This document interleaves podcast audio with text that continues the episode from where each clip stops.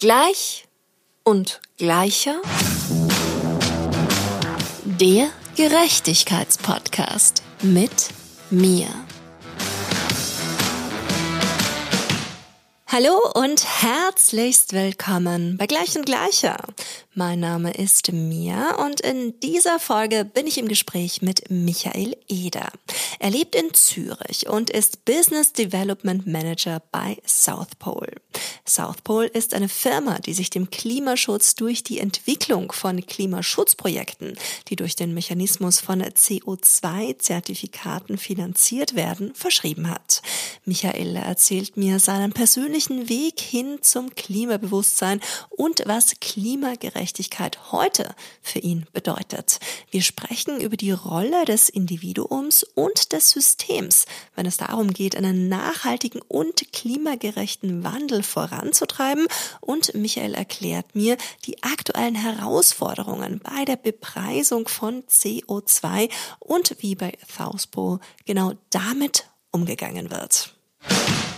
Hallo und herzlichst willkommen, lieber Michael. Schön, dass du da bist. Hallo Mia, vielen lieben Dank für die Einladung. Ich fühle mich sehr geschmeichelt ähm, und geehrt, dass ich hier sein darf und äh, freue mich auf unser Gespräch. Ja, auf das freue ich mich auch sehr. Vor allen Dingen, weil du den weiten Weg aus der Schweiz hierher gekommen bist. Das ist ja auch schon einmal grundsätzlich was Besonderes. Das stimmt, ich habe ein paar Stunden im Zug verbracht, aber ja, mittlerweile kenne ich die Strecke ganz gut und äh, man kann sie auch gut, äh, gut umbringen. Ja, die Berlin-Zürich-Achse ist ja auch eine Direktverbindung, gell? Äh, ja, meistens schon. Ab und zu muss man umsteigen, aber es ist relativ smooth, so die Deutsche Bahn möchte, ja. Ah ja, okay. Und du bist jetzt schon seit 13 Jahren in der Schweiz? Ein ähm, bisschen mehr, seit 14, 14. jetzt dann, ja. Ah, ja. Ähm, mittlerweile auch, ähm, wie die Schweizer sagen, Papierli-Schweizer, also eingebürgert, ähm, quasi Deutscher und Schweizer, ja. Ah, wow, beide Staatsbürgerschaften. Mhm. Cool, wow.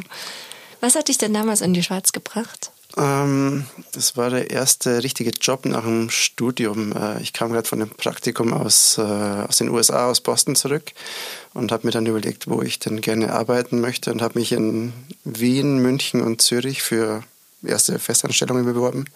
Und dann wurde es äh, Zürich. Ich fand irgendwie das Jobangebot damals am spannendsten und äh, die Stadt auch, obwohl ich sie gar nicht kannte. Es war ein bisschen, bisschen blauäugig. Ah, ja. Aber ja, hat mich dann relativ schnell irgendwie in Zürich und das Leben dort äh, auch ein bisschen verliebt. Ja. Ach, schön, schön. Bei mir war das ähnlich mit Berlin. Ich bin auch nach Berlin gezogen, ohne vorher in Berlin gewesen zu sein.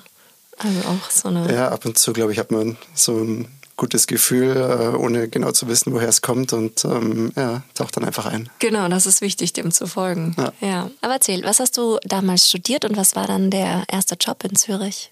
Ich habe einen ähm, BWL-Hintergrund, also ich habe International Business studiert in, in, Österreich, in deiner Heimat, in Kufstein.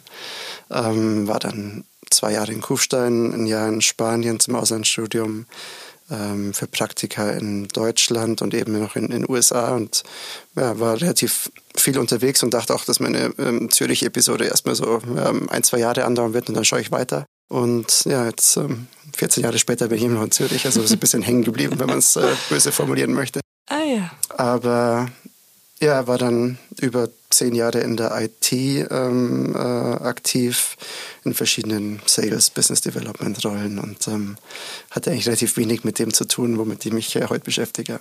Ja, ja, okay. Ja, bei mir war das auch ähnlich. Ich bin auch zum Studium nach Berlin. Drei Jahre waren geplant und ja. Time flies oder ja, wie sagt man das so schön, the rest is history. Ja, ja genau, the rest is history, total. Aber Berlin ist auf jeden Fall auch so ein Ort, wo du finde ich, auch gut bleiben kannst, weil es auch ein sehr freier Ort immer war und vergleichsweise ja auch, vielleicht wenn man es mit Zürich vergleicht, ähm, die Mieten immer noch sehr gering sind und du immer so dein Zimmer in Berlin auch halten kannst, ohne dass es dich wahnsinnig belastet und so dieses, ähm, ja, trotzdem in der Welt zu Hause sein, aber trotzdem in Berlin auch leben, das finde ich, ist hier auf jeden Fall sehr schön. Ja so ein bisschen diese Freiheit. Jetzt kann man vielleicht streiten, wie, wie frei man in Zürich oder in der, in der Schweiz ist. Aber nur die Schweizer allgemein sind, glaube ich, schon sehr freiheitsliebend und das hat mich auch immer so ein bisschen an der Stadt oder Großstadt interessiert oder fand ich spannend und die vielen verschiedenen Charaktere und ähm, Nationalitäten, die man trifft. Und ja, mich hat es irgendwie immer in die Stadt gezogen, komischerweise. Ja, ja, total, total. Ja, ich habe auch letztens drüber nachgedacht, wo ich auch zu Hause war in Österreich So, was macht es mit deinem Geist, wenn du von einer kleineren Stadt in die Großstadt ziehst, wo ja auch die Architektur eine andere ist, die Straßen anders sind und so. Auch wenn jetzt Zürich vielleicht von den Einwohnern her nicht so groß ist, ist es ja trotzdem eine Weltstadt. Und es weht ja ein anderer Wind als am Land, oder? Irgendwo schon. Also, das heißt, ohne es irgendwie zu werten zu wollen, das eine besser als das andere ist oder schlechter, aber ja, es ähm, ergibt einen schon irgendwie einmal mehr Möglichkeiten und ähm, äh, ja, zeigt irgendwie neue Facetten auf und ähm, ist einfach spannend, äh, für, oder war es zumindest für mich. Also muss dann wahrscheinlich jeder oder jede für sich selbst entscheiden, was, ähm, was einen interessiert. Genau, wo einen die Winde hinwehen. Genau. Und du bist dann quasi aus der IT-Branche. Wie bist du dann ähm, zu South Pole gekommen? Ja, so ein bisschen äh, wie bei South Pole, kann ich vielleicht dann später noch erzählen, äh, arbeiten mit Firmen so auf ihrer äh, Climate Journey, nennen wir es die Klimareise. Und ich hatte so ein bisschen meine eigene private Klimareise durchlebt. Also ähm, Viele sprechen davon, wenn man eben sich diesem, diesem Problem, das wir ähm, alle gemeinsam haben, ähm, sich bewusst wird, dass man irgendwie die Augen dann nicht mehr dafür, davor verschließen kann. Und so war es auch äh, bei mir. Ich habe ähm, irgendwie Bücher gelesen über, über die Menschheit, also die ähm, Harari-Bücher, die, die auch viele kennen.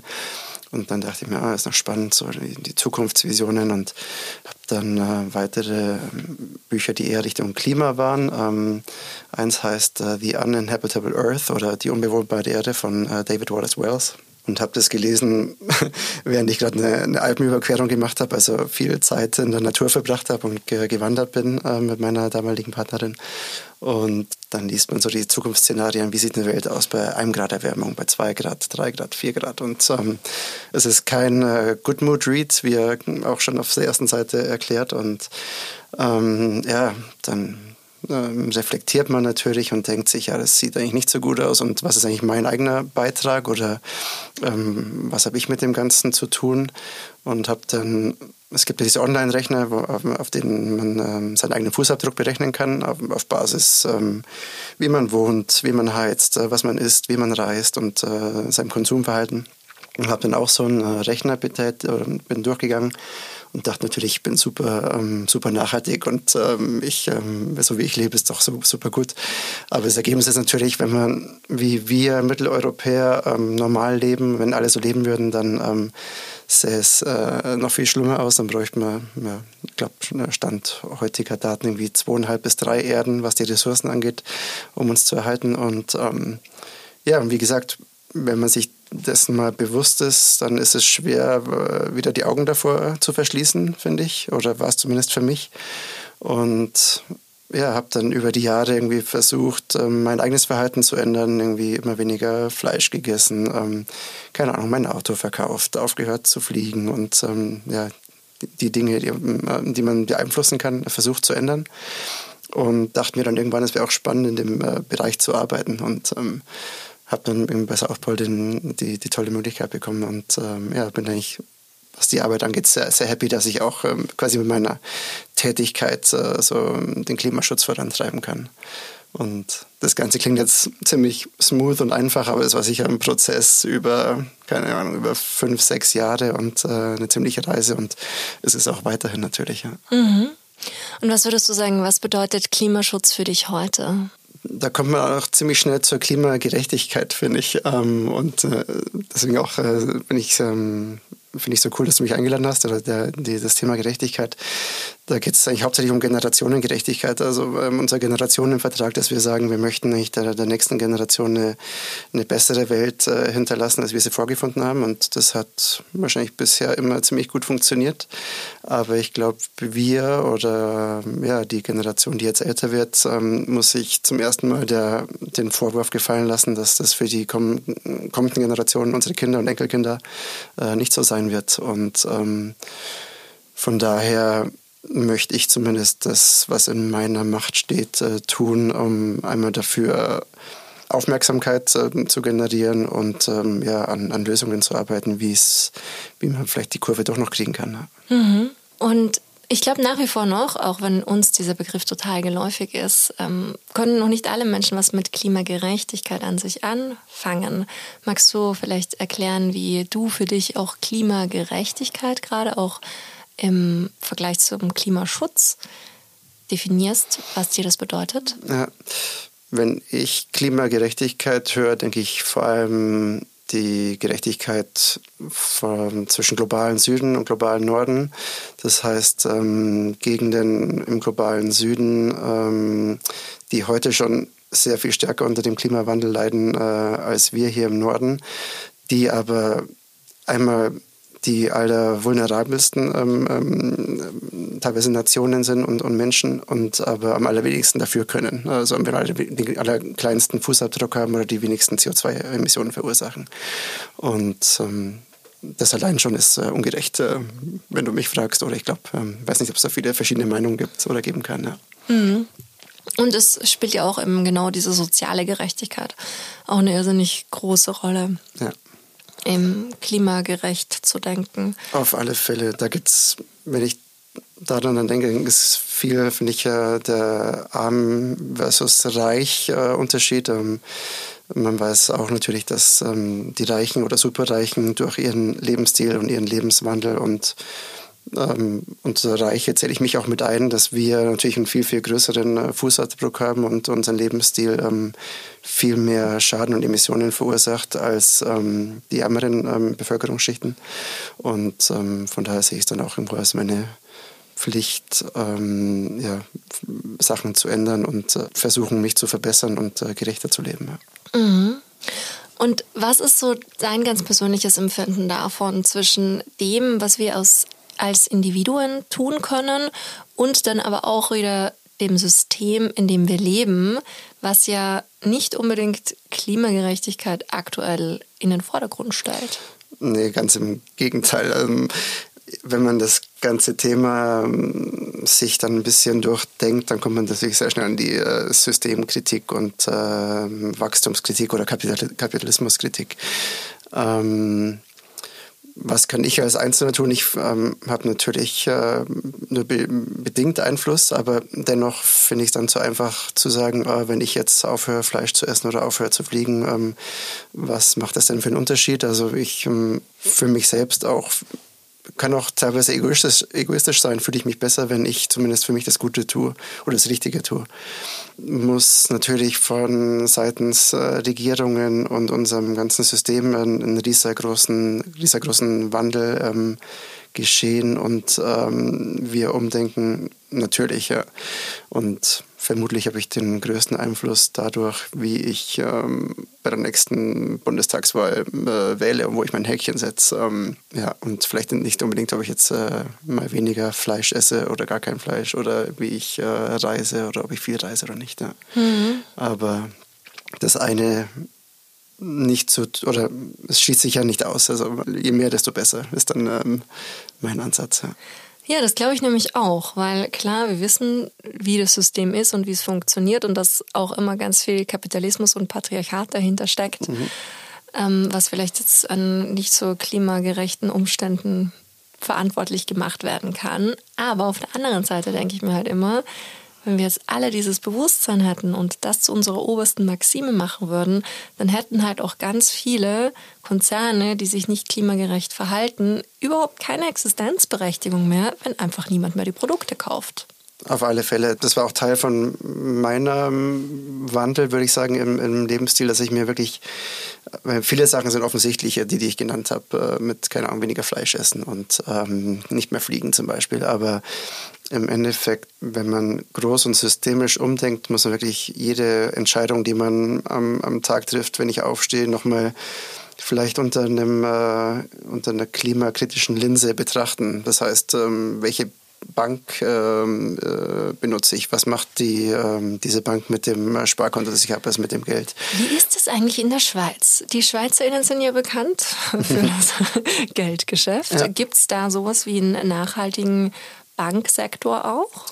Wir arbeiten natürlich auch mit Banken und ähm, bei Banken ist natürlich, ähm, wir sprechen immer von CO2-Fußabdrücken von, von der Firma und bei Banken liegt klar der größte Hebel in den Krediten, die sie vergeben. Das heißt, was machen die Kreditnehmer mit äh, den Krediten und ähm, ja, ähm, finanzieren sie jetzt die neue ähm, Öl- und Gaspipelines zum Beispiel oder finanzieren sie eher äh, grüne Investitionen? Und da arbeiten wir auch ähm, sehr eng mit Banken, um wirklich in die Details zu schauen.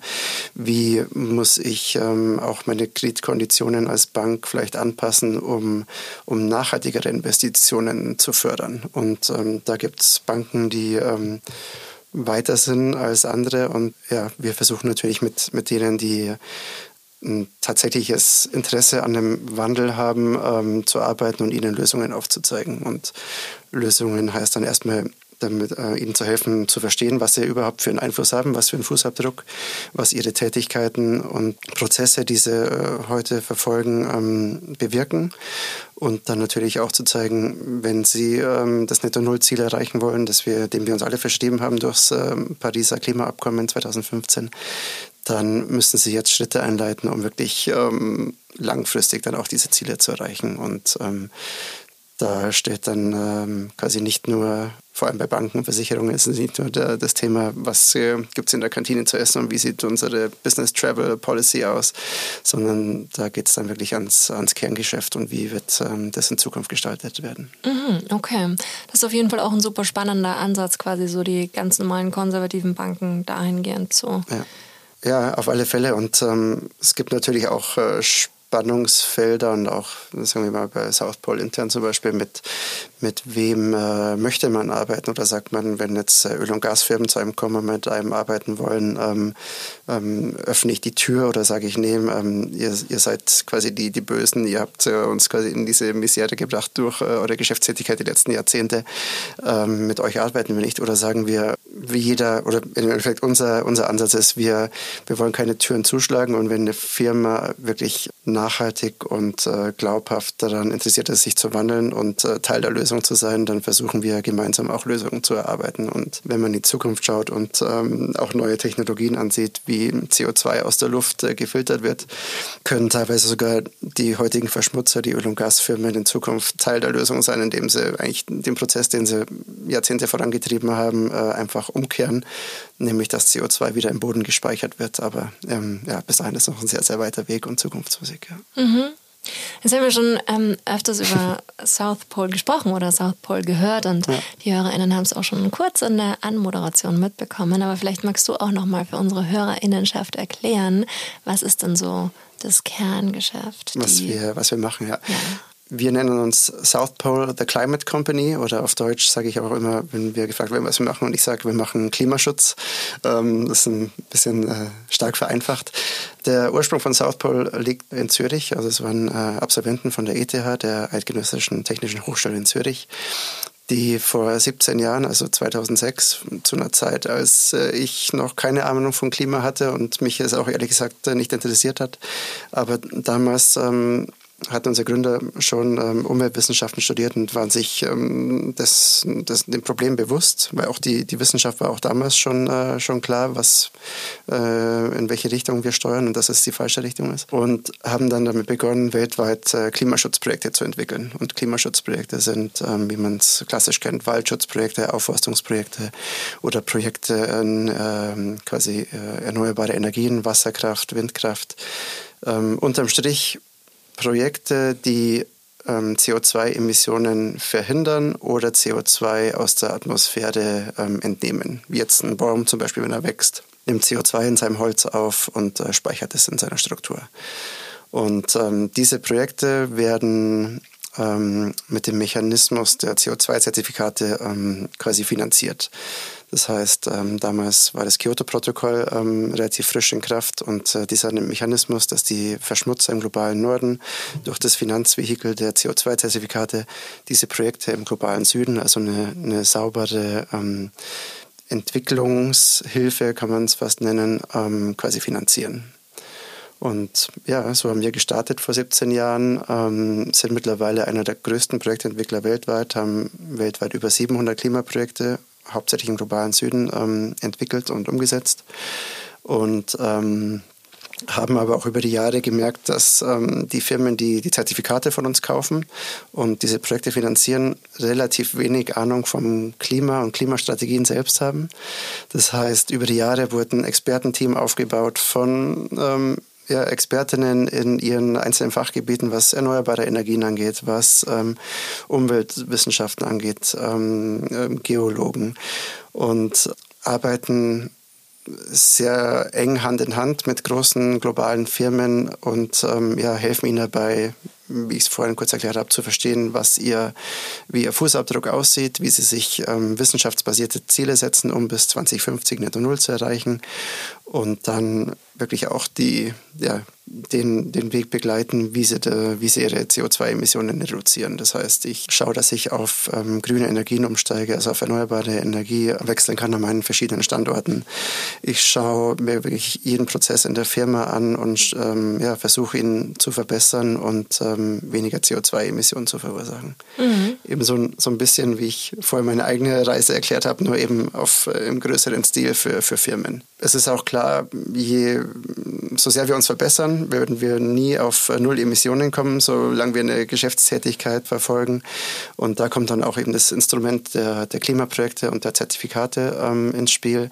Das heißt, wenn ich meine ähm, Emissionen berechne und ähm, die auch Jahr für Jahr senke, ist das super. Aber ähm, es bleiben immer Emissionen übrig. Und die übrig gebliebenen Emissionen, um eine umfassende Klimastrategie zu haben, sollte ich dann auch kompensieren. Das heißt, für den Schaden, den ich immer noch anrichte und der im, im Idealfall weniger ist als im Jahr zuvor, übernehme ich dann Verantwortung und ähm, investiere in Klimaprojekte, also in Projekte, die CO2 ähm, einsparen oder reduzieren. Mhm. Und äh, jetzt habe ich viel gesprochen, aber um das Ganze noch abzuschließen, ist ähm, der letzte Schritt dieser Klimareise ist dann auch die Kommunikation. Das heißt, ich kann viele gute Dinge machen als Firma, aber auch als Privatperson. Wenn ich sie auf äh, die falsche Weise kommuniziere, ist es Greenwashing. Wenn ich äh, sage, ähm, ich bin klimapositiv oder ich verursache gar keinen Schaden oder ich ähm, verspreche vielleicht Dinge, die, die nicht so stimmen, dann ist das natürlich äh, Greenwashing und äh, dann wollen wir es nicht unterstützen. Wenn ich das Ganze aber sehr transparent kommuniziere und auch vielleicht sage, ähm, wo ich äh, anstehe, wo Probleme anfallen, wo es für mich schwer ist, ähm, andere Lösungen zu finden, das aber transparent kommuniziere, dann spricht ähm, dem Ganzen eigentlich nichts entgegen, sondern äh, wirkt es eigentlich oder ist es glaubhaft und ähm, habe auch dann äh, nichts zu verbergen. Ja, mhm, mh. ja Wahnsinn. Also gerade so auch der Punkt ähm, Greenwashing und nicht transparent sein. Da gibt es ja. ja immer wieder auch so, so, so, so, so, so viele Beispiele.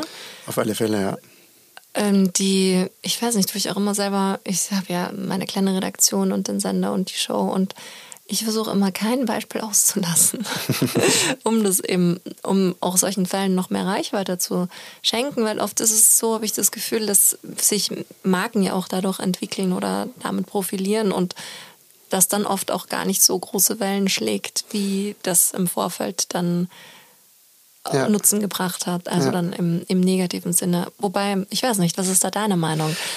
Ist es dann wirklich oft nur ein Kommunikationsproblem passiert, einem sowas aus Versehen, dass man sagt, ich verwende zu 100 Prozent ähm, recyceltes Plastik aus Meeresflaschen und dann findet jemand raus, oh, es sind ja nur 70. Ja. Ähm, ich glaube, es gibt äh, alle ähm, Fälle dort. Also ich, ab und zu kann es wirklich ähm, unabsichtlich sein. Im Zweifel für den Angeklagten, aber ich glaube auch, es gibt Firmen, die das tatsächlich als äh, einfach als Marketinginstrument nutzen und dann muss man wirklich da sehr, sehr genau auf die Finger schauen.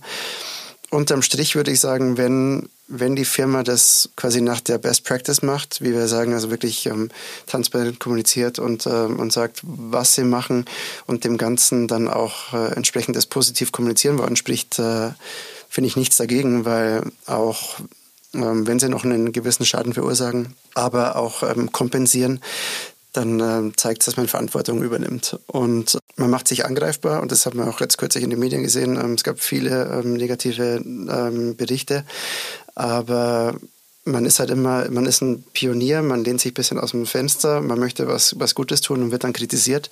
Und viele Firmen ähm, ja, kehren sie jetzt ein bisschen der ganzen Sache den Rücken, weil sie sich ihm nicht angreifbar machen wollen. Ähm, und das ist im Endeffekt ähm, kontraproduktiv, was den, den, Klimaschutz angeht. Das heißt, ähm, man sagt dann, ah, ich warte erstmal ab, was andere machen, äh, möchte mich nicht der Kritik stellen und ähm, ja, lass erstmal die anderen vorgehen. Und ähm, bei dem Zeitfenster, das wir haben und der, der Aufgabe, die wir bewältigen müssen, ähm, ist ähm, diese überscharfe Kritik, glaube ich, ähm, zieht man oft auf äh, falsche ab, vor allem wenn man äh, weiß, dass in, in anderen Bereichen, also in Jetzt ähm, kommen wir wieder auf die Öl- und Gasindustrie zurück, ähm, die immer noch ähm, sehr, sehr viel mehr Schaden verursacht, als sie sollten und die, der, der Trend eigentlich nicht in die Richtung geht. Dass in dem Bereich, ähm, gerade letzte Woche gab es einen, einen Bericht, ähm, ich glaube, 7 Trillionen Dollar, also mit dem T, wir sprechen nicht 7 Trillion, wobei jetzt bin ich mir nicht sicher, wie, auf, wie man es auf Deutsch richtig umrechnet, aber eine unfassbar große Zahl an, an Subventionen durch äh, Regierungen ähm, quasi erhält und äh, zugewendet wird. Und auf Firmen, die ähm, Zertifikate, Zertifikate kaufen, Klimaschutz vorantreiben wollen und das vielleicht ähm, nicht immer hundertprozentig richtig machen, aber sie, sie machen immerhin was, äh, wird dann herumgeritten. Also so ein bisschen, ja, ich glaube, man, man zielt äh, ein bisschen auf die falschen ab, leider. Ja. Hm, hm. Und ist es so, dass ihr auch politisch aktiv seid und auch quasi ähm, dann im politischen Rahmen beratend aktiv seid oder da interveniert? Wir haben auch ein Expertinnen-Team, ähm, das äh, öffentliche Einrichtungen und teilweise auch Regierungen ähm, berät, wie eine äh, Klimapolitik äh, aussehen kann. Ich bin jetzt da selbst äh, kein Experte für und ähm, ähm so ein gefährliches Halbwissen und äh, bewegt auf dem Eis. Aber nee, wir, wir arbeiten teilweise wirklich mit äh, öffentlichen Einrichtungen, äh, wie gesagt, mit der Regierung. Wie kann eine, eine CO2-Bepreisung aussehen oder ähm, andere ähm, politische Initiativen, um eben ja, die Gesellschaft in den jeweiligen Ländern und Regionen ähm, nachhaltiger ähm, zu gestalten. Mhm. Weißt du, was ich mir so überlegt habe als mögliche Lösung für diese Klimaherausforderung, der wir uns ja äh, demnächst dann auch mal stellen sollten als gesamte Gesellschaft, am besten global, habe ich mir persönlich überlegt, ähm, tadadada, Trommelwirbel. Eigentlich bräuchten wir so ein System, wo du ein jährliches CO2-Guthaben hast. Mhm was aber wirklich alles inkludiert. Also egal, ob du dir eine Unterwäsche kaufst, egal, ob du dir ein Butterbrot kaufst, egal, ob du äh, mit der Bahn reist oder fliegst, so also einfach auch, um bewusst zu machen, dass ja auch wirklich jede einzelne Entscheidung unseres Lebens mit einem CO2-Abdruck verbunden ist. Und dann ja. hat jede Person auf dieser Welt ein Budget, das Ganze aufbrauchen.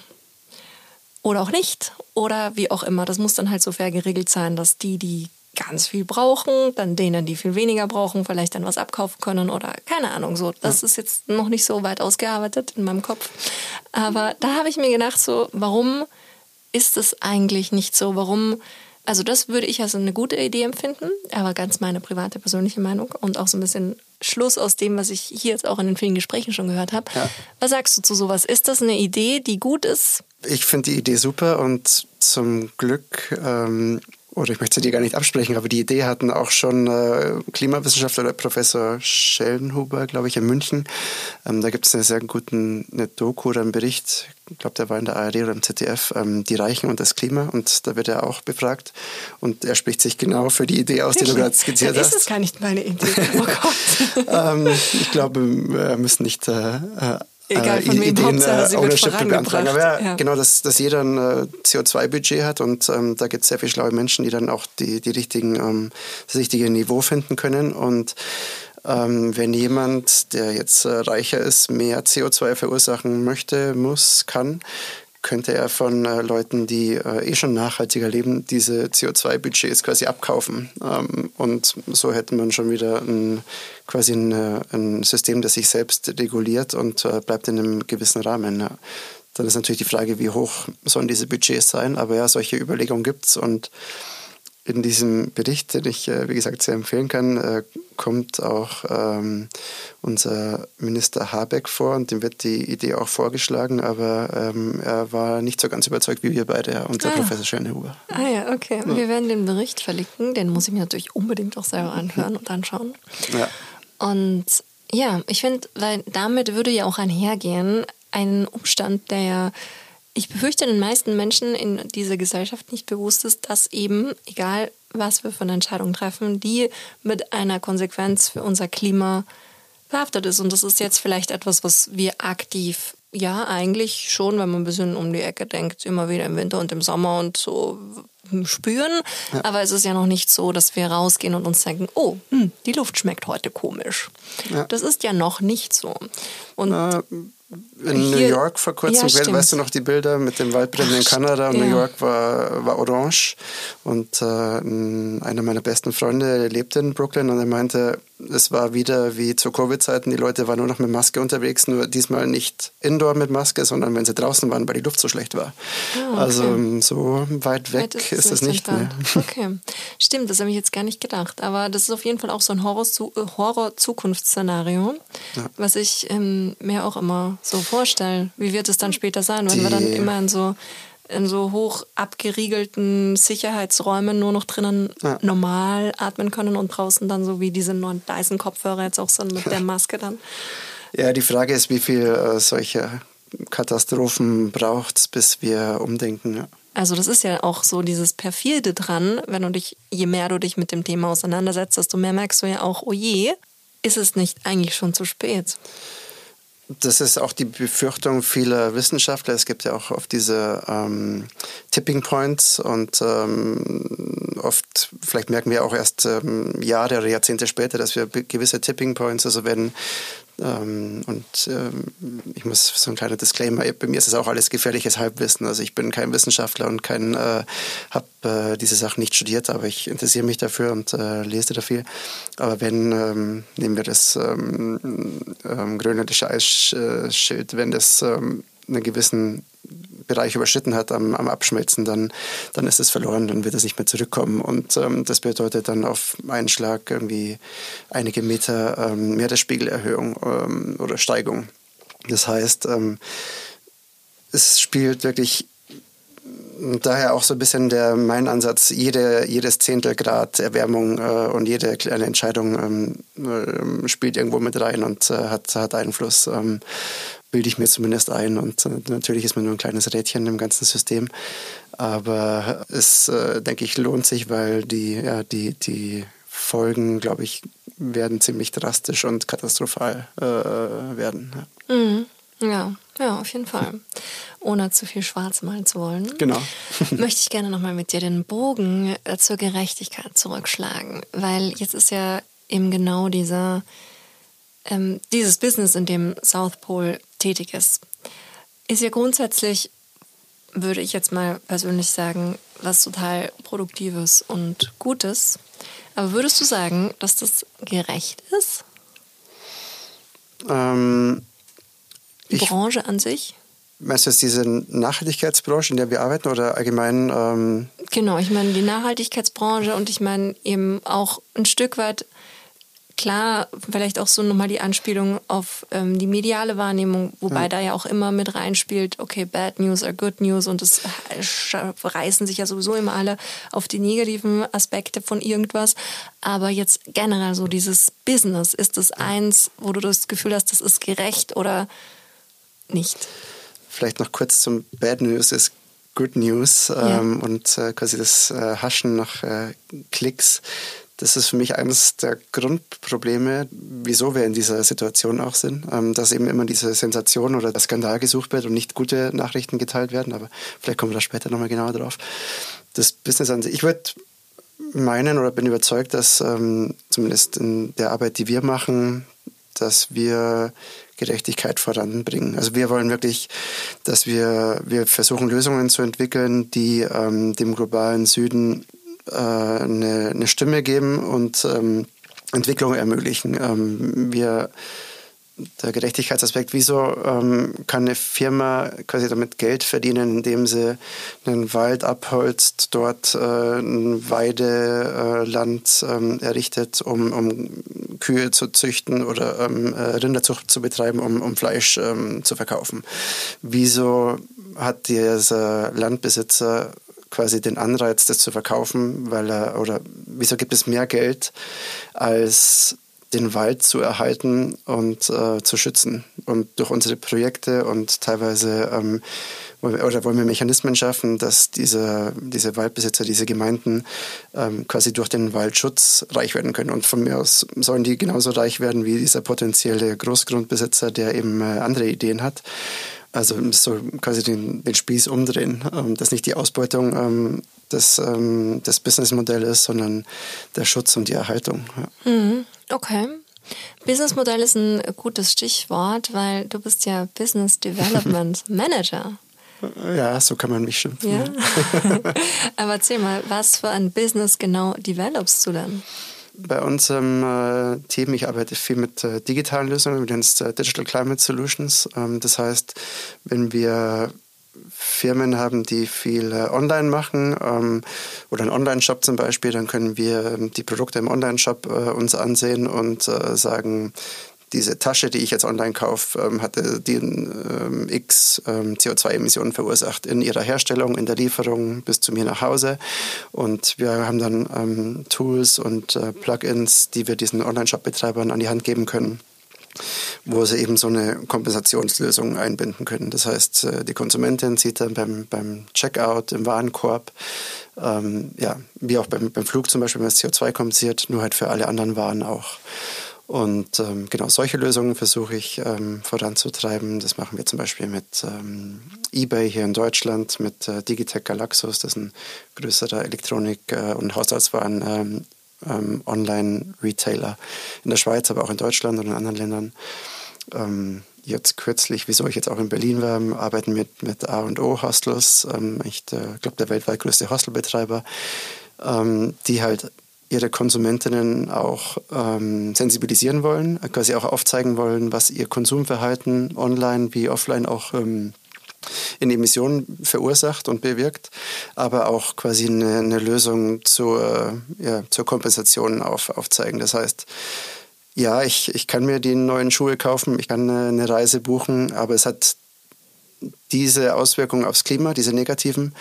Ähm, jetzt wäre es natürlich am besten, wenn ich es gar nicht kaufe und nicht mache, aber wenn ich es dennoch kaufen will, dann äh, habe ich zumindest die Chance dafür, Verantwortung zu übernehmen und im gleichen Umfang in Klimaschutz zu investieren. Ja. Okay. Und jetzt habe ich zum Beispiel als Konsumentin, jetzt werde ich so ganz blöd gefragt, wenn ich jetzt einen innereuropäischen Flug buche, mhm. was natürlich total selten tue, weil wir haben jetzt alle Flight-Shaming, aber manchmal passiert es ja doch. Ja.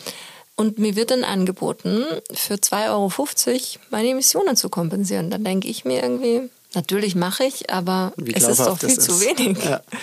Ähm, bin ich voll bei dir und da sind wir dabei, was, was sollte so eine Tonne CO2 kosten? Also wie, wie bepreise ich das? Und da sind auch von äh, Umweltwissenschaftlern äh, gibt sehr, sehr laute Stimmen, ähm, dass wir einen, eine CO2-Steuer oder einen CO2-Preis brauchen. Ähm, gibt es aber heute noch nicht. Und daher ist, ähm, da kommt auch dann viel die Kritik, ja, wieso ist das so günstig? Das kann ja nicht mit rechten Dingen zugehen. Und das ist ein sehr komplexes Feld, ähm, Klimaprojekte. Einmal ein Klimaprojekt ähm, im globalen Süden ähm, kostet in der Umsetzung oder hat ganz andere Kostenstrukturen, wenn ich jetzt äh, im Vergleich zu einem Waldschutzprojekt hier in Deutschland. Das heißt, ähm, die, die Gehälter, die, vor Ort gezahlt werden, aber auch schon die, ähm, die Flächen sind ganz andere.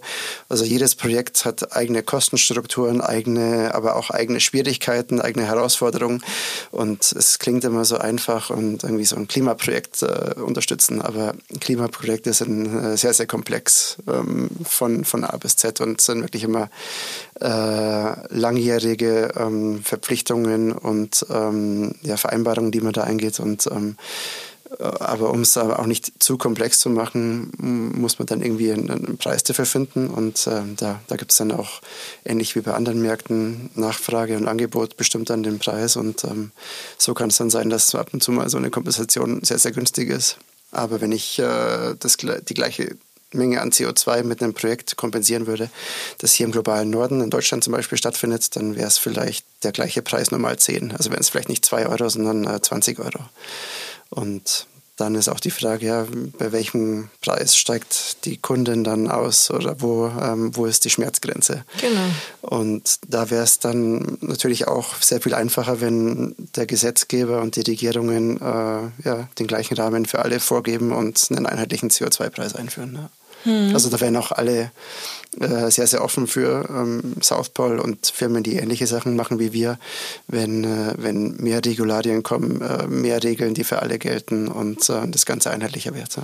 Betreibt ihr dahin auch so ein bisschen Lobbyarbeit, das in die Richtung zu schieben und da halt auch irgendwie so ein bisschen Druck zu machen, dass es ja sowas auch schon braucht? Weil das ja. habe ich mir auch so im Vorfeld der Recherche gedacht, weil ich mir gedacht habe, ey, das ist ein Wahnsinn. Ja dass wir jetzt im Jahr 2023, dass, dass es dafür noch keinen Preis gibt. So klar, ich kann mir vorstellen, wie komplex ja. das ist, aber das macht es ja alles noch viel, viel abstrakter und eben dann für die Konsumentin, die sich irgendwie eine Handtasche kauft und das kompensieren will und dann den Flug kompensieren will und dann überlegt, okay, nein, aber vielleicht berechne ich dann am Ende des Jahres doch meinen privaten CO2 ja. Ausstoß und wenn dann ähm, worüber plus oder im Supermarkt, wenn dann auf einmal bei manchen Produkten ist es ja so, ist das ausgeschrieben ja. und bei anderen nicht und dann denken ja die Leute dort, wo es nicht draufsteht, ist gar kein Abdruck. Ja. Und das ist ja... Mh. Hm. Es ist ein äh, Minenfeld und super komplex und ja, da, wie gesagt, wenn es da einheitliche Regeln gäbe, wäre das super und ja, auch das, bei uns das Team, das du vorhin angesprochen hast, das teilweise mit äh, öffentlichen Einrichtungen und äh, Regierungen arbeitet, berät genau in, in solche Richtungen. Und bin mir jetzt nicht ganz sicher, ob es auch in verschiedenen Regionen und Städten zum Beispiel schon äh, Piloten gibt, wo sowas getestet wird. Aber ähm, ja, wir hoffen stark, dass es in, in die Richtung geht. Ja. Hm. Okay. ja, das ist auf jeden Fall so ein, ähm, ja, so ein, so ein riesen, riesen, riesen weites Feld, was für mich auch wirklich viel viel ähm, so persönliches Gerechtigkeitsempfinden wachruft, ja. wo ich schon so innerlich teilweise so, ich verstehe es nicht, warum ist das immer noch so? Ja. Aber wie ist das denn bei dir? Wie ist dein persönliches Gerechtigkeitsempfinden ausgeprägt? Ich würde sagen auch relativ stark und äh, ich habe im Vorfeld ein paar äh, Folgen von dir schon gehört mit, äh, mit äh, anderen äh, Gästen, die hier ähm, am Mikrofon waren und auch äh, ähnlich. Also es ist schwer zu definieren. Und ich weiß noch nicht genau, wo, woher es kommt. Also ähm, ich habe selbst, glaube ich, sehr, sehr wenig Ungerechtigkeit in meinem äh, Leben erfahren. Also ich bin, äh, weiß nicht, ein weißer Cis-Mann und äh, komme aus ähm, ja, recht eigentlich bescheidenen, aber doch im Vergleich sehr, sehr wohlhabenden äh, Verhältnissen. Aber irgendwie dennoch ähm, hat sich das bei mir so, ähm, weiß nicht, entwickelt oder ich äh, dachte mir schon immer irgendwie, finde es teilweise ungerecht, wieso es ich so einfach habe und andere ähm, äh, viel schwieriger. Ähm, habe dann aber auch ehrlicherweise irgendwie über, mir darüber nicht groß Gedanken gemacht oder ähm, bin aktiv geworden, aber über die, die Jahre ähm, wollte ich dann doch zumindest Sachen ändern und ähm, mir Ungerechtigkeiten ähm, mehr bewusst machen und dann auch ähm, irgendwie aktiv dagegen steuern. Ja. Mhm. Und Jetzt hast du schon so ein bisschen erzählt von deinem eigenen, sage ich jetzt mal, Awakening dahin, was im Klimaschutz, Klimagerechtigkeit betrifft. Was denkst du, kann so ein möglicher Auslöser sein dafür, dass vielleicht auch mehr Menschen da draußen sich bewusst machen oder sich darüber bewusst werden, wo auch so gerade der eigene Handlungsspielraum liegt? Gute Frage. Also ich, ähm, ich glaube, wenn man einfach mal versucht, ein bisschen zu reflektieren und in sich geht ähm, und sich hinterfragt und jeder meint von sich selbst, dass er vielleicht das Richtige tut und ähm, ein guter Mensch ist, aber ähm, wir sind ja irgendwie ein Produkt unseres äh, sozialen äh, Umfelds und ähm, ich denke dann einfach ja mal versuchen, offen durch die, die Welt zu gehen und auch einfach mal offen zu sein äh, für für andere Ansätze und auf äh, Expertinnen zu hören, die Sachen in die Richtung wirklich erforscht haben und studiert haben und ähm, dass man einfach versucht, Sachen neu zu denken. Ähm, und ich glaube, das ist schwieriger, als man, äh, man sich eingesteht. Ich für mich äh, ich bin großer Fan von Rutger Bregmann, der holländische Historiker, Philosoph, also mit den Büchern im Grunde gut und äh, Utopien für Realisten. Und ähm, ich bin voll bei ihm, dass er sagt, ich glaube, wir sind alle im Grunde gut und wir wollen äh, gute Menschen sein. Und ich glaube, äh, man merkt es auch selbst, wenn man freundlich auf Menschen zugeht und äh, nett ist, dann kommt es auch irgendwie wieder zurück. Und es, äh, glaube ich, führt einen weiter. Aber gleichzeitig ähm, habe ich jetzt kürzlich gelesen, dass er an einem neuen Buch arbeitet, wo er eigentlich genau das Ganze umkehrt und äh, sagt, auch wenn wir im Grunde gut sind, ähm, wie wir leben und äh, wie gut wir sind, kann dann die nächste oder übernächste Generation äh, wirklich erst entscheiden und äh, urteilen. Und ich finde, da hat er ähm, sehr recht. Und da geht es dann um Sachen, ähm, ja, Ernährung mittlerweile. Man weiß natürlich, ähm, wie, äh, wie komplex äh, Tiere, ich weiß nicht, Kühe, Rinder, ähm, ähm, auch Schweine sind. Und ähm, ja, mit, mit dem Wissensstand heute, wie, wie kann man es noch vertreten, dass man äh, sich von, ja, äh, von Tieren ernährt. Ähm, kann man das noch vertreten? Ähm, ich, ich, für mich selbst äh, nicht. Ähm, Lebst du vegan? Ich bin äh, vegetarisch vegetarisch, würde ich sagen. Mit äh, ähm, Käse gibt es dann doch ab und zu. Gut in der ähm, Schweiz. das stimmt, nee. Ja, also zumindest bin ich es mir bewusst und ich vermisse natürlich, ich verm was heißt nicht natürlich, aber ich bin, äh, so wie ich sozialisiert worden bin und äh, ähm, aufgewachsen bin ähm, äh, in Bayern auf dem Land mit Wurst und Schweinebraten und äh, sehr deftigen Essen. Ich äh, vermisse tatsächlich auch Fleisch und ähm, versuche dann auch alle Alternativen, die so auf den Markt kommen und die meisten schmecken nicht so gut, ein paar leckere gibt's.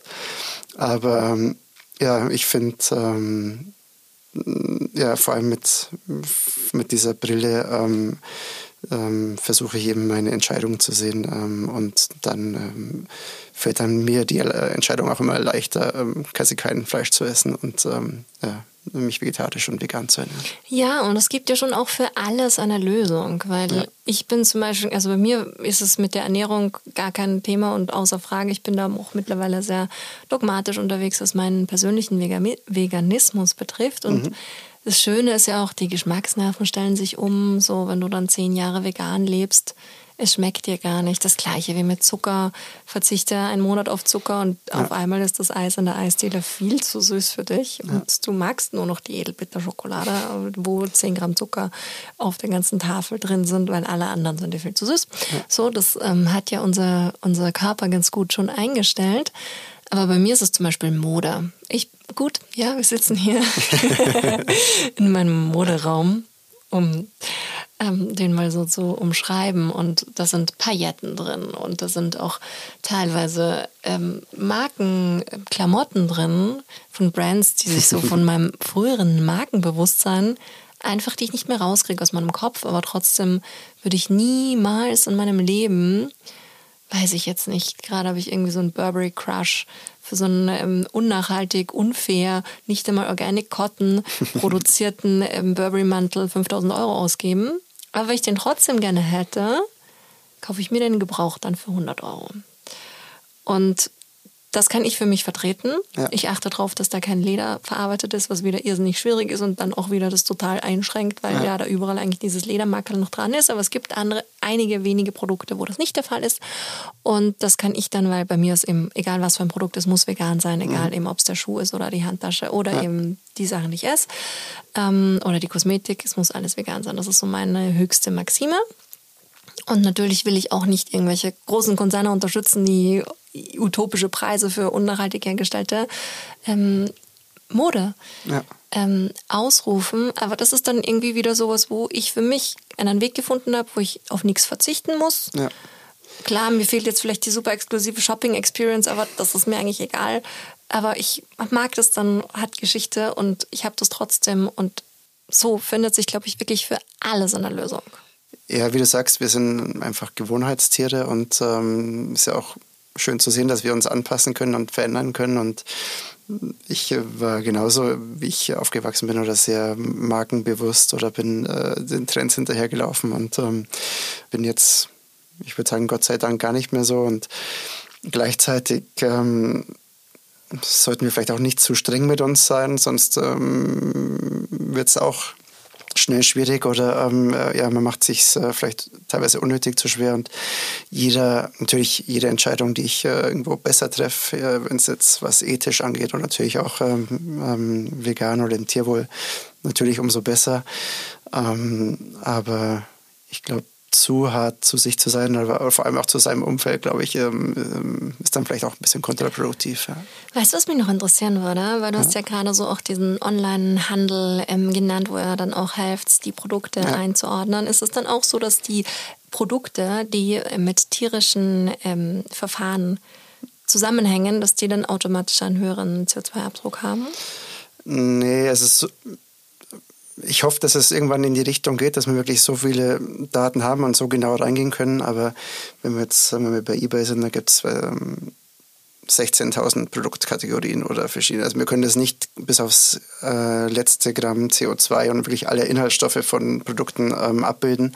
Es sind immer Annäherungen, die schon natürlich wissenschaftsbasiert errechnet werden und äh, es nicht nur irgendwie irgendwelche Ideen sind, die wir uns selbst ausdenken bei Southpaw, sondern wir ähm, verfolgen schon ganz klar die quasi wissenschaftlichen Richtlinien, wie sowas berechnet wird. Aber ähm, so weit geht es leider noch nicht. Aber irgendwann in so einer perfekten Welt wird jedes ähm, Unternehmen, das Produkte herstellt, auch ähm, ausweisen, was an CO2 verursacht wurde durch diese Herstellung von dem Produkt. Und wenn diese Daten auch vorliegen, dann kann man das äh, hoffentlich irgendwann schon eins zu eins so abbilden. Ja. Okay. Und heute arbeiten wir halt noch mit äh, Annäherungen und äh, werden da auch Jahr für Jahr besser, aber es ist äh, schon immer noch eine Annäherung. Ah ja, verstehe, ja. verstehe. Ja, das denke ich mir halt irgendwie, ich glaube, so ein bisschen, ähm, die Zeit reicht nicht, um alle Menschen davon zu überzeugen, dass sie vegan leben sollten in jeder Hinsicht. Und da denke ich mir auch wieder so ein anderes Ding, was vielleicht nicht meine persönliche Idee ist, aber was ich, wovon ich persönlich überzeugt bin, einfach nur das Tier aus der Gleichung rauszunehmen. So, weißt du, wenn dann hoffentlich irgendwann das soweit ist, dass wir das alles zellbasiert herstellen können und ja. einfach das viel lukrativer auch ist, um dieses kapitalistische Denken der Firmen zu, zu schüren, dass die einfach merken, alles klar, es lohnt sich nicht mehr, diese Tiere zu halten. Ja. Wir können ein viel besseres Produkt zu einem viel besseren Preis herstellen und das dann halt auch so den Markt bedient, egal ob es jetzt Alltagsgegenstände sind oder Lebensmittel. Ja. Ja, einmal das, die Wissenschaft und Technik wird da sehr viel besser werden, ähm, denke ich. Und natürlich auch, dass diese ganzen Kosten äh, auch reflektiert sind im Preis. Ähm, ja, was ja heute nicht der Fall ist. Gar nicht, null. Hatte da nicht vor kurzem ähm, der Pennymarkt äh, so eine Aktion gestartet, was ich glaube, sie haben ein paar Produkte, 10, 15 Produkte genommen und was der eigentliche Preis sein müsste für das Produkt, wenn der CO2-Schaden, das äh, Schaden für die Gesundheit oder das Gesundheitssystem alles mit eingepreist würde. Und da waren halt dann natürlich, ich weiß nicht, so Wiener Würstchen wurden dann auf einmal dreimal so teuer. Also es war noch eine spannende Aktion ähm, von Penny, die ich jetzt da eigentlich gar nicht so für äh, auf dem Radar gehabt hätte, dass äh, sie in die Richtung überhaupt sich Gedanken ja. machen. Ja, das ist, glaube ich, generell bei Lebensmitteln. Boah, da könnte ich ja, da habe ich mich auch sehr, sehr intensiv mit beschäftigt. Ja. Dann könnte ich jetzt, da könnten wir dann wirklich die 49 Stunden, die ich hier auf der Speicherkarte habe, die könnten wir damit füllen. Ja. Aber weil wir schon so langsam in Richtung Ende unseres Gespräches uns bewegen, ich möchte dir noch zwei Fragen stellen, mindestens. Und zwar die eine ist die, jetzt haben wir schon ganz viel über Gerechtigkeitsaspekte gesprochen, aber wie definierst du denn für dich ganz persönlich Gerechtigkeit? Was macht die aus ja. für dich? Da habe ich mir natürlich vor allem vorher ein bisschen Gedanken gemacht und ich fand es tatsächlich richtig äh, schwierig.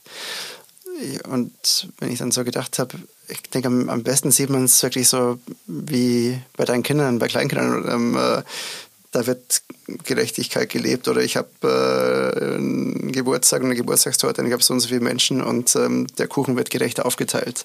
Und so das lernen wir eigentlich, wenn wir klein sind oder wenn ich äh, im Kindergarten eine, eine Ecke irgendwie äh, mein Chaos hinterlasse, dann wird erst wieder aufgeräumt und äh, komischerweise vergessen wir das dann äh, oder haben wir das irgendwo vergessen im, ähm, im Erwachsenenalter und in dem, wie wir wirtschaften. Und äh, das ist dann okay, wenn äh, sich manche ein größeres Stück nehmen und Sachen nicht aber gerecht aufgeteilt werden und für mich wäre wirklich Gerechtigkeit, das, dass man schaut, was, was hat man und ähm, wie kann man es ähm, gerecht aufteilen oder so aufteilen, dass äh, jeder gleich große Stücke bekommt. Und, Aber äh, glaubst du, sollen die gleich großen Stücke sein oder sollen die bedürfnisgerechten Stücke sein, dass der große Papa jetzt ganz ah. das große Stück kriegt und quasi die, die kleine einjährige das, das Kleine und. Das ist eine gute Frage. So weit habe ich dann gar nicht gedacht. Aber ähm weil das ist auch so voll die philosophische Frage ja. und das ist ja auch etwas, was ja auch total dann in unserer eigenen, also ja, deswegen stelle ich die Frage auch so wahnsinnig ja. gerne, weil da so viele verschiedene Antworten drauf kommen und weil es ja tatsächlich auch so, finde ich, was so ganz Grundlegendes ist. So sollen wir alle gleich viel haben, aber was ist eben mit denen, die sich einbilden, so viele Kleider zu brauchen. Nee, die brauche ich natürlich am Ende nicht. Ja. Ist es jetzt gerecht, dass ich so viel davon habe? Warum habe ich so viel? Ich sehe halt super selten aus. Ja. Aber ähm, jetzt einfach nur, weil es irgendwie so nah ist, das Beispiel. Ja. Aber ähm, ja. Ich glaube, die super schlaue Antwort habe ich auch nicht drauf. Ähm, ich würde dann sagen, wenn es für für alle passt, aber auch alle erstmal Gehör äh, bekommen und ähm, dazu Mitsprache haben, dann würde ich sagen, wäre es vielleicht okay, dass man dann auch quasi die Schwächeren äh, in der Gesellschaft oder die, die mehr brauchen, dann auch äh, entsprechend mehr bekommen. Aber dann muss es irgendwie im Konsens äh, geschehen, würde ich jetzt sagen. Ähm, dass das natürlich äh, in der Theorie schön klingt und in der Praxis äh, schwierig. Äh ja, es sollte sich vielleicht dann auf einer anderen Ebene ausgleichen. Ja. Auf jeden Fall. Also im Fall von dieser Kleidung hier zum Beispiel, ich versuche die immer auch allen zur Verfügung zu stellen. Okay. Also weil ich hier so auch KünstlerInnen habe und so. Und wie ist es, ja, keine Ahnung, auf der Bühne tragst du auch nur einmal ein Outfit. Ja. Und da können wir ja unterschiedlich uns kombinieren und das austauschen und so ein bisschen dann mehr für Gerechtigkeit sorgen. Ähm, oder ich heb Sachen für andere auf, die vielleicht woanders keinen Platz finden. Wie auch immer, aber dann wieder so weiterdenken und nicht nur sagen, okay, das ist jetzt das und es ist unfair, dass du mehr hast als ich, sondern wie können wir schauen, dass eben mehrere Ebenen von Gerechtigkeit implementiert werden. Ja.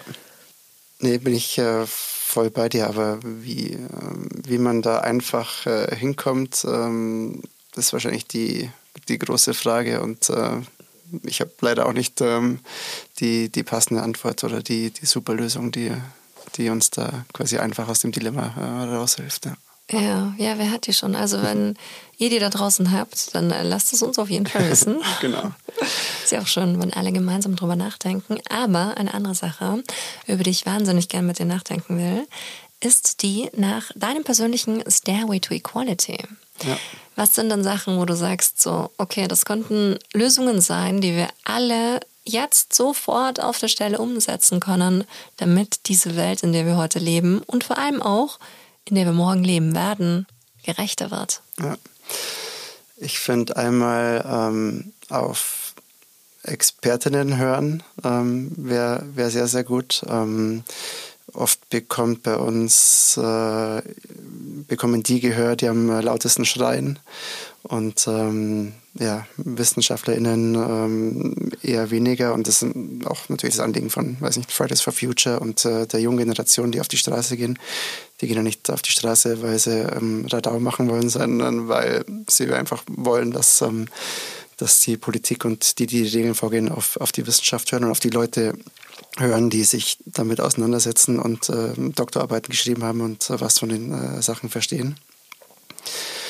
Und ähm, ja, ähm, ich denke, Empathie und, äh, und freundlich sein, ähm, einfach, vielleicht, vielleicht klingt es blöd, aber ähm, mehr zu lächeln oder wenn man rausgeht und mit den Leuten, denen man täglich in Kontakt ist, ähm, versucht wirklich äh, äh, nett zu sein. Ähm, klingt vielleicht ein bisschen kitschig, aber das so ähm, auch ja, nach dem äh, Rutger Bregmann ich äh, schon erwähnt hatte, dass man nicht immer vom, vom Schlechten ausgeht und ähm, sondern ähm, ja, versucht ähm, positiv zu sein und äh, den Leuten um sich herum äh, teilweise auch das Leben zu erleichtern und vielleicht mal ein Lächeln ins Gesicht zaubern. Mhm, mhm. Und weißt du, was mir dazu auch noch einfällt? Ich glaube, es ist auch super wichtig, dass wir zu uns selber auch freundlich sind. Mhm. Weil das ist ja auch sowas, das hat letztens auch eine Freundin zu mir gesagt über eine andere Bekannte, die dann so meinte, die ist hart zu sich selbst und die ist hart zu den anderen. Und ich glaube, das ist auch so ganz viel das, wie wir auch zu uns selber sind. So, Ja. Ob wir, ich habe hier immer so ein Spray, so ein da steht drauf, ich bin mit mir im Reinen, so ich bin irgendwie sowas, oh, sowas Versöhnliches halt. Und ja. das sprühe ich mir ganz oft auf, wenn ich eigentlich so Selbstzweifel habe. Und auch wenn es halt nur jetzt vielleicht so ein Spray ist, andere haben irgendwie so einen Ankerpunkt, was auch immer, aber dieses, okay, es ist niemand perfekt. Und das, was ja auch ganz oft über die sozialen Medien nach außen transportiert wird, ist ja auf gar keinen Fall das, was die Realität von Menschen dann ähm, am Ende äh, betrifft. Und dieses auf der einen Seite eben das Strahlen nach außen, was ja dann im Endeffekt auch, wenn man vielleicht selber einen schlechten Tag hat, dann ein super Anker sein kann, um dann selber wieder so dieses positive Feuer zurückzubekommen. Ja. Aber auch immer wieder dran zu denken, eben, hey, ist okay, alles gut. Ja. Lass dir gut gehen. Auch ja. wenn wir gerade in dieser Situation sind, in der wir sind und die wir heute schon so ausführlich besprochen haben. Aber ja. im Endeffekt, ich kann Teil der Lösung sein. Auf alle Fälle und ähm, vielleicht auch positiv sein, äh, auch wenn eben viel über die Klimakrise ähm, und die äh, mir natürlich auch große Sorgen bereitet äh, gesprochen, aber ich glaube, was einen auch positiv stimmen kann, ist ähm, einmal die junge Generation, wie, ähm, wie empathisch und ähm, umsichtiger die, ähm, glaube ich, viele Sachen angehen und auch wie schnell sich Sachen ändern können. Ähm, keine Ahnung, äh, du hast, äh, glaube ich, selbst auch so eine Art Klimareise durchgemacht. Ich, ich selbst, ähm, wenn wir beide das können, können das viele andere auch. Ähm, man sieht, äh, wir auch bei South in der Arbeit, wir bekommen sehr, sehr viele Anfragen. Viele Firmen äh, denken um und ich würde auch sagen, seit Fridays for Future, seit Greta ähm, hat sich einfach unglaublich äh, viel getan und das ist ja auch in einem relativ kurzen Zeitraum, auch wenn es äh, für mich und für viele ähm, Klimaaktivisten noch viel schneller gehen sollte, glaube ich, kann man auch schon äh, ein bisschen stolz darauf sein, wie, wie viel man geschaffen hat äh, in, den, in der kurzen Zeit. Und wie schnell sich Dinge ändern können, hat man natürlich auch während der Pandemie gesehen, ähm, wenn auf einmal die Notwendigkeit da ist. Also es ist so ein bisschen die Hoffnung, auch wenn man ja, so ein bisschen Engelchen und Teufelchen. Also es, äh, es sieht sehr, sehr düster aus teilweise, aber die, ähm, die Hoffnung ist äh, auf alle Fälle auch noch da. Genau, und es sind ja auch theoretisch die Lösungen da.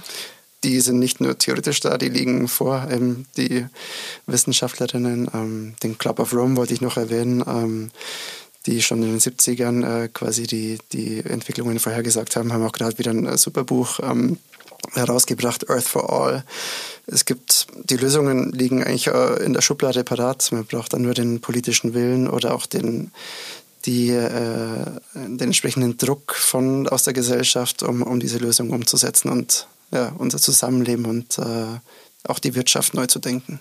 Ja, voll. Und das ja. ist dann wieder dieses, was wir selber alle übernehmen können, um diesen positiven Wandel voranzubringen. Lieber Michael, vielen, vielen Dank für dieses Gespräch. Das war sehr, sehr inspirierend. Danke dir. Es war super kurzweilig und äh, spannend. Schön. Danke. Vielen herzlichen Dank fürs Zuhören. Das war Gleich und Gleicher. Der Gerechtigkeitspodcast mit mir. Damit ihr euren Zukunft keine Folge mehr verpasst, abonniert den Podcast und folgt mir auf Instagram.